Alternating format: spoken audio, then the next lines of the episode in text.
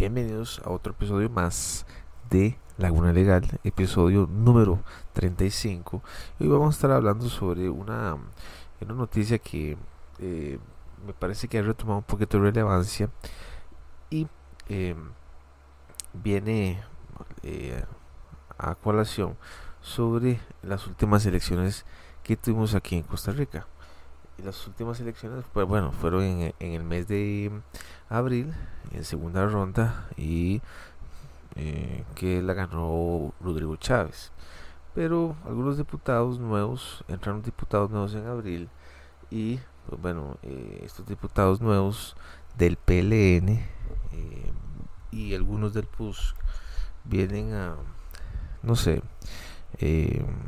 a presentar proyectos de ley un poquito confusos Mm, quiero decir como confusos y medio tenebrosos, con unos intereses un poco oscuros. Y eh, el proyecto de ley lo presentó el ex alcalde de la municipalidad de Desamparados, el diputado Gilbert Jiménez del Partido Liberación Nacional y Alejandro Pacheco del Partido Unidad Social Cristiana. Eh, ellos presentaron una reforma constitucional una reforma constitucional significa que se presenta el proyecto de ley y se mete dentro de montones de proyectos de ley que hay dentro de la Asamblea Legislativa para reformar la constitución que pasa para ganar la presidencia en este país de un 40 a un 20%. Considerado que actualmente para el 2022 hubo alrededor de unos déjeme ver, eh, unos 3.541.908 electores inscritos. Y que la gran mayoría de los eh, de las contiendas electorales en los últimos 8, 12 años eh, vienen siendo multipartidistas. Eso quiere decir que mm, para las próximas elecciones que vayamos a tener en el 2026, probablemente vamos a ir otra vez a segunda ronda. ¿Por qué? Porque esto lo he venido hablando también en otros episodios que todo el tema del bipartidismo se quedó atrás, se quedó en el pasado, ya no hay ese bipartidismo que cada cuatro años gobernaba un partido, que era Liberación, y después el otro, los otros cuatro, lo gobernaba la Unidad Social Cristiana. Eran partidos muy grandes en ese entonces. Eh, entonces por eso se llamó bipartidismo. Partidos muy poderosos, casi que mm, estaban en, en todas las municipalidades, ya sea Liberación o ya sea la Unidad Social Cristiana, y hasta la fecha eh, Liberación Nacional ha sido el partido que ha traído más diputados a la Asamblea Legislativa. Es un partido que tiene muchísimo dinero, también hay mucha corrupción en todos los partidos políticos, pero entre, eh, pero entre el partido sea más grande, pueden haber más intereses oscuros de ciertas personas que se afilien a este tipo de, de partidos. Entonces llama la atención que, que algunos diputados que fueron muy cercanos a el ex candidato y expresidente José María Figueres quieren meter este tipo de, mm, de proyectos, de pasarlos de un 40% a un 20%. ¿Por qué y para qué? Liberación Nacional, la última presidenta fue Laura Chinchilla, que actualmente se separó del partido y que ahora yo la veo leo un poquito progresista a ella, leo, un poco progresista, mm, no sé por qué, se habrá separado la Liberación Nacional, tendrá ella sus razones, pero igual siempre deja muchísimo que pensar y la gente de qué hablar. No podemos meternos a la mente Laura Chinchilla. Eh, no creo que quiera ser presidenta otra vez menos con liberación, ¿verdad? Pero sí llama la atención que, que este tipo mm, de reformas constitucionales quieran aprovecharse para los diferentes intereses de cada partido. El PLN en primera ronda consiguió alrededor de unos 497.966 votos. El partido de Rigo Chávez solamente consiguió 305.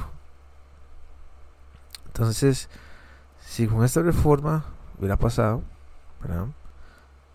si la reforma hubiera pasado, eh, probablemente José María Figueres ya sería presidente en la primera ronda. Entonces, si Liberación Nacional tiene casi tres contiendas electorales, 2014, 2018 y 2022, ¿por qué hay ciertos diputados que quieren meter este tipo de reformas constitucionales? ¿Por qué será? ¿Mm? No sé. Eh, como les digo, las leyes, las únicas, las leyes las crea el ser humano, eso estamos muy claro. ¿Qué tipo de ser humano bajo qué tipo de situaciones personales, situaciones de vida, percepciones diferentes, ideologías diferentes, pueden llegar a ser leyes muy raras. Pueden hacer leyes que pueden pasar por la Asamblea Legislativa muy raras, con diferentes tipos de intereses, con diferentes tipos de agenda, de lobbies, y aún así, aquí en Costa Rica han pasado leyes que hasta que dan miedo, o incluso presidentes que abusan de la norma, claramente eh, lo tuvimos con Carlos Alvarado, haciendo un decreto ejecutivo sobre la restricción vehicular, cuando claramente la Constitución alega que cuando se emite un decreto ejecutivo con alguna situación de emergencia, tiene que pasarse los cinco días a la Asamblea Legislativa. Para que la Asamblea Legislativa haga reserva de ley y se crea una ley sobre esa restricción vehicular. Pero estuvimos casi tres años con una restricción vehicular donde los diputados no dijeron absolutamente nada, ni los medios dijeron nada, y solo fueron todos una misma corriente. La sala constitucional rechazando todos los recursos, el Poder Ejecutivo, Asamblea Legislativa y medios contra el pueblo. Entonces, no me extrañaría que si todos los diputados se ponen de acuerdo, pasan esa reforma constitucional. Así, sencillo. Pasan la reforma constitucional. Eh, unos dicen unos podrán decir, bueno, no, es que es un golpe a la democracia, eh, no se puede, eh, vamos a parecer eh, países dictadores, que el que quede presidente mm, puede llegar a ser un dictador, ¿verdad? Todas esas premisas falsas porque actuamos bajo una premisa que no ha pasado. Bueno, el expediente dice que bueno, esta, esta nota fue el 2 de agosto, ¿verdad? Eh, en la que dice que los diputados Gilbert Jiménez del PLN y Alejandro Pacheco del PUS defienden o defienden el expediente de 23.260. Eso supuestamente iba a entrar el 3 de agosto, o sea, entra el 3 de agosto la corriente legislativa. Ya firmas del Partido Nueva República de Fabricio, Alvarado, Olga Morera, Pablo Cibaja y Gloria Navas. De los verdiblancos, Alejandro Alarios, eh, Francisco Nicolás, Sonia Rojas y el social cristiano Horario Alvarado. Eh, como les dije, esta reforma indicaría que el artículo 138, donde indica que aquel que quiera ser presidente tiene que obtener el 40% de los votos, pasaría al 20% en la selección de primera ronda. Entonces, yo no sé si es que el PLN está totalmente desesperado. Desesperado para conseguir su, candidato en el 2026 solamente con las con el 20% de los votos en primera ronda. Y tras de eso, el, el ex alcalde de Desamparados, ahora eh, diputado, se hace un video al frente de la Plaza de Libertad electoral ahí en San José eh, en el Tribunal Supremo de Elecciones haciendo un video justificando, justificando su, su, proyecto de ley. Dice el papá, lo está defendiendo acá, pues pa. Eh, entonces ya eso deja mucho que pensar sobre qué es lo que se discute o qué es lo que discute todos esos diputados dentro del edificio de la Asamblea Legislativa. ¿Qué intereses? No, no tienen ni... Entraron en mayo y ya en agosto están proponiendo, están tratando de proponer este tipo de, reforma tan complicada que es pasar del 40 al 20.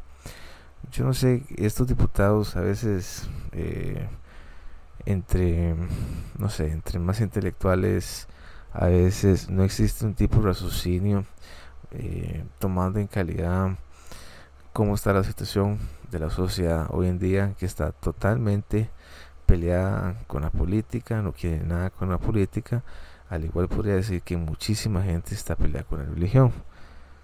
Eh, pero bueno, dice el famoso eh, Gilbert Jiménez, que dice, esto no obedece a ningún partido interés eh, es, esto no obedece a ningún interés partidario. Tenemos que tener la madurez que en esas tres elecciones hemos tenido que ir a segunda ronda y nos ya a meditar lo que es mejor para el país, porque si hemos tenido tres procesos continuos de segunda ronda, lo que significa costos y más, costos, más gastos y procesos que son muy cortos, lo que acorta el periodo de gobernar.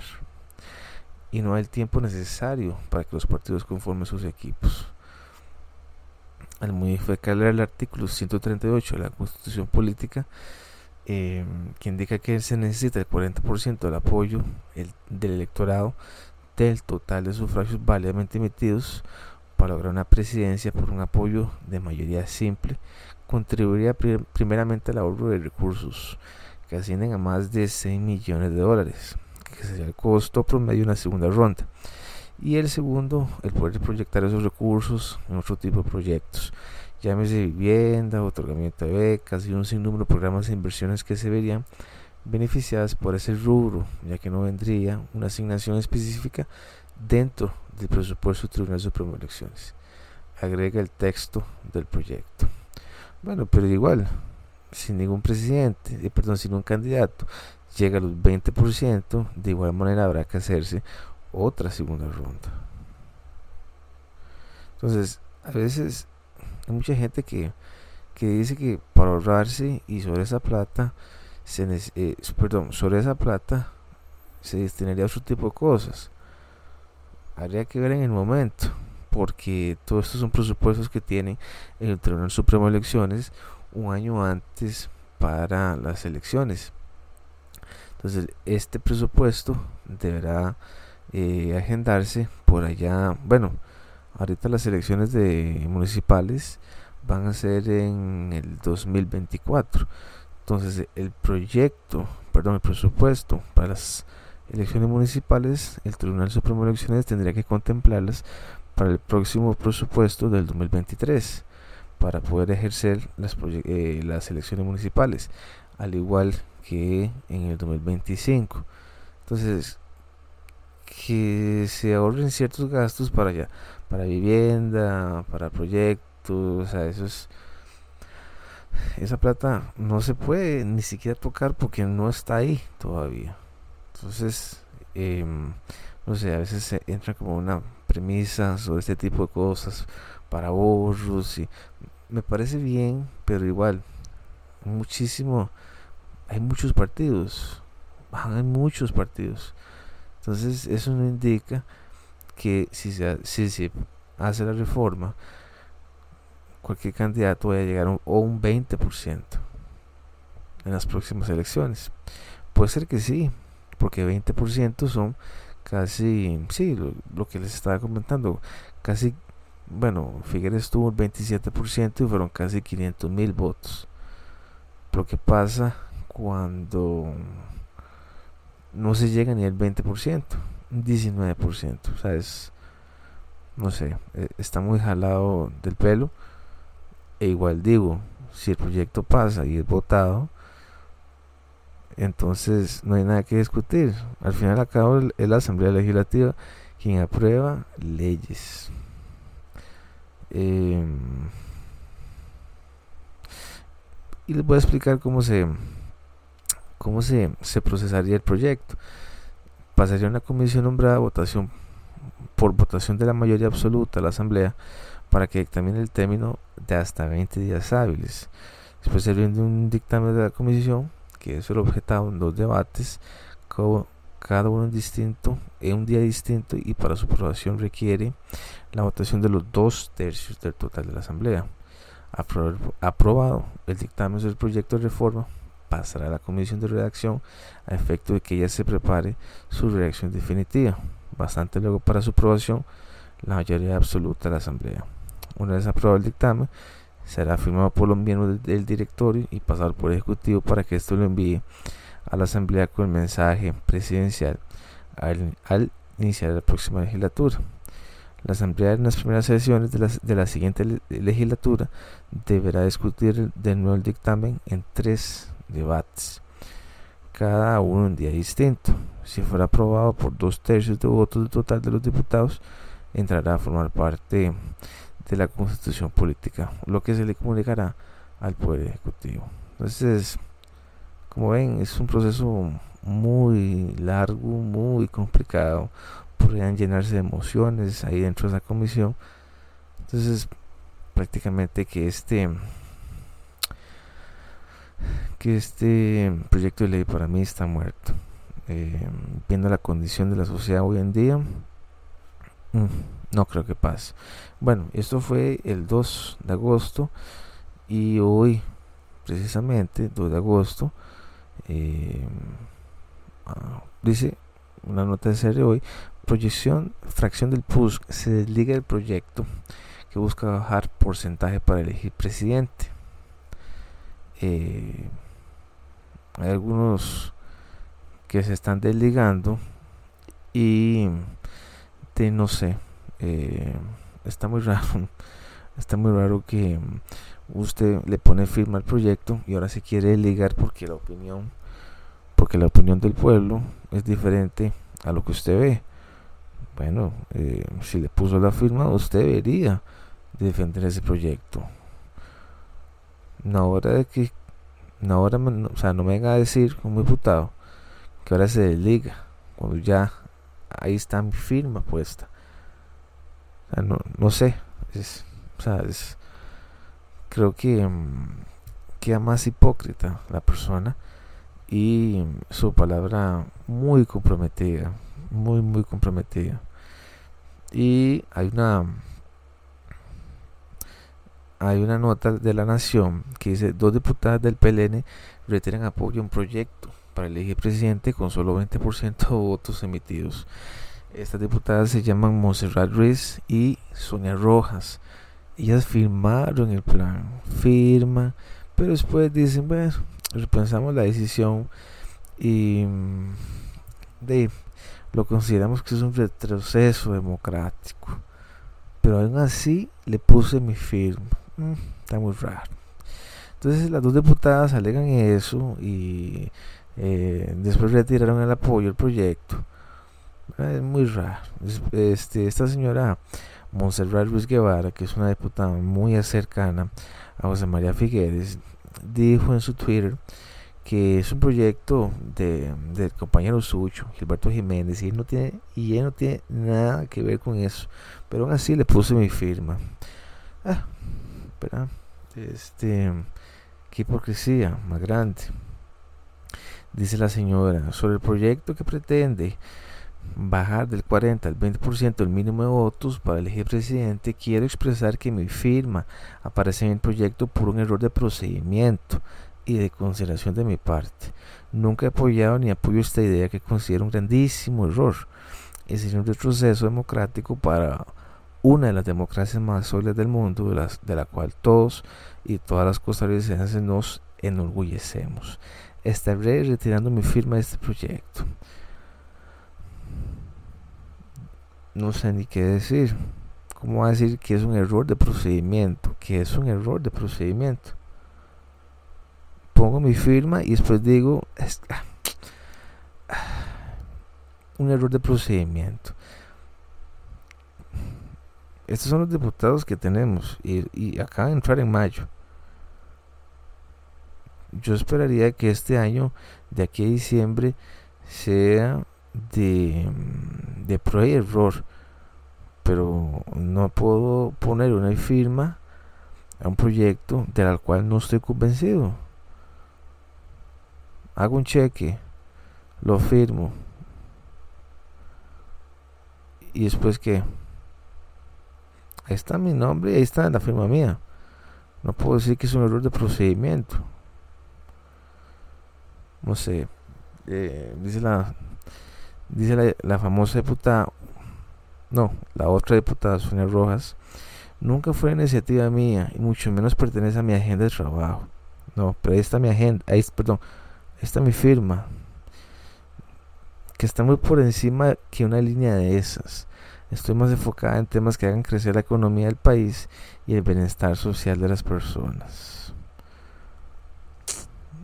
O sea, después la otra, la diputada, la misma diputada, perdón, a primera hora y en virtud de la oportuna discusión que se ha generado, acompañado del criterio técnico de personas expertas en esta materia, pero principalmente que su contenido podría afectar nuestro robusto sistema democrático, he tomado la decisión de retirar mi firma de esta iniciativa de ley. es como muy chistoso esto. Eh, y la verdad es que mm, a veces no sé como les dije, no sé qué tienen estos diputados al poner firma a un proyecto de ley como estos. Y ahí lo puso la firma Fabrizio Alvarado. Habrá que preguntarle, y una señora Gloria Navas, básicamente todos los diputados del Partido de la República, ¿qué estarán pensando? ¿Cuáles serán sus intereses del pasar al 40 al 20%? Como les dije, este proyecto, si toda la asamblea está de acuerdo, lo pasa lo pasa sin ningún problema. Pero eh, a veces no es el mejor tiempo. Igual, no estoy de acuerdo. Eh, si se tiene que ir a segunda ronda, se va a segunda ronda. Con 40%. Lo que pasa y lo que sí puedo decir que en las próximas elecciones llegar a un 40% de los votos, cualquier candidato presidencial que quiera llegar al, a Zapote, pues le va a costar en primera ronda. Casi que es imposible, diría yo, por la cantidad de partidos que hay ahorita. Pero bueno, esta fue la nota. Eh, díganme ustedes qué piensan al respecto. Eh, realmente deja mucho que desear de los diputados y creo yo que eso es como una escuelita ser diputado es ir a la escuela más cara del país o ir al colegio más caro del país. Eh, y son personas adultas, ya grandes, que se prestan a ese tipo de cosas y muchísimos van por un, por un tema de estatus. Soy, soy, ex diputado o soy diputado, es más un tema de estatus. Muchísimas veces eh, ellos tienen su propia agenda y se olvidan muchísimas veces de quién nos puso ahí, que fue el pueblo. Em, muchísimas veces, casi la gran mayoría de los diputados se desligan de quienes los hicieron diputados. Eh, pero bueno, chicos, una vez más, gracias por escucharme. Cuéntenme qué les parece toda esta nota. Ok, chao.